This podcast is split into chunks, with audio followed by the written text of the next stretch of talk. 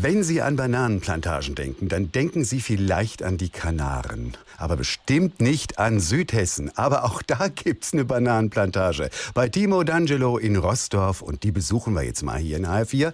Weil in diesem Sommer wachsen dort in seinem Privatdschungel jede Menge Bananen.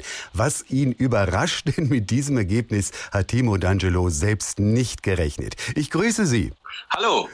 Wie kommen Sie eigentlich dazu, Bananen in Ihrem Garten zu pflanzen? Schmecken Ihnen denn die aus dem Supermarkt nicht?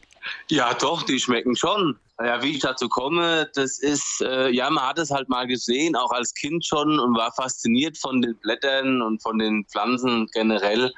Und da hat man sich mal eine besorgt und eingepflanzt und so fing das dann an und dann wurden es immer mehr und mehr und mehr. Und ich habe es ja schon gesagt, dieses Jahr wachsen Ihre Bananen super, super gut. Warum wachsen die eigentlich diesmal so großartig? Die haben jetzt eine gewisse Höhe erreicht, wo sie dann natürlich auch Stauden, sprich Blüten bilden können. Das Wetter spielt da natürlich auch eine ganz, ganz große Rolle diese Temperaturen, die wir haben, das mögen Bananen ja sehr. Und ja, dieses Jahr hatte ich tatsächlich an dem einen Baum eine Blüte dran wo sich jetzt kleine Bananen gebildet haben und da bin ich auch mega stolz drauf. Das können Sie aber auch. Wie machen Sie das eigentlich mit solchen exotischen Pflanzen?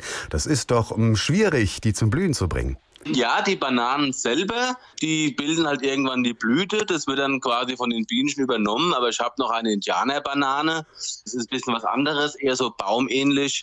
Und äh, da spiele ich tatsächlich dann ins Bienchen, indem ich die mit einer Blüte von einer anderen Indianerbanane dann befruchten tue mit dem Pinsel. Hey, das ist ja schlau. Eine Indianerbanane. Die hat man sich baumartig vorzustellen. Ja, genau. Sie hat lange grüne Blätter, die nach unten hängen. Ich sag mal so 20, 25 Zentimeter groß ungefähr. Und wird ein buschiger Baum, kann bis zu fünf Meter werden. Und die Früchte, die ähneln so ein bisschen wie eine Mango. Aha. Hat aber ganz exotische Geschmäcker. Also wir hatten letztes Jahr eine dran. Also jeder Löffel hatte quasi einen anderen Geschmack. Ananas, Erdbeer, Kiwi, Vanille, normale Banane. Also das war wirklich, das war ein Traum. Also war wirklich hervorragend. Timo, haben Sie denn auch schon mal die eine oder andere Banane gepflückt und probiert? Schmecken die? Leider sind sie noch nicht reif.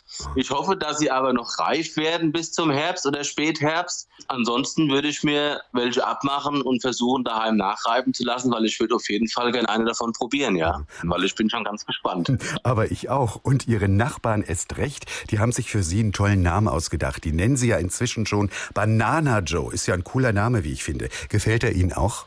Ja, natürlich gefällt er mir. Man verbindet es so ein bisschen auch mit Bud Spencer, ist ein Idol von mir, kenne auch alle Filme und ich habe gegen den Namen gar nichts, weil es ist auch so, jeder, der an meinen Garten kommt und da reinguckt, das Erste, was man sieht, sind unzählige Bananenblätter und Stauden und von daher ist der Name absolut okay und ich freue mich auch darüber.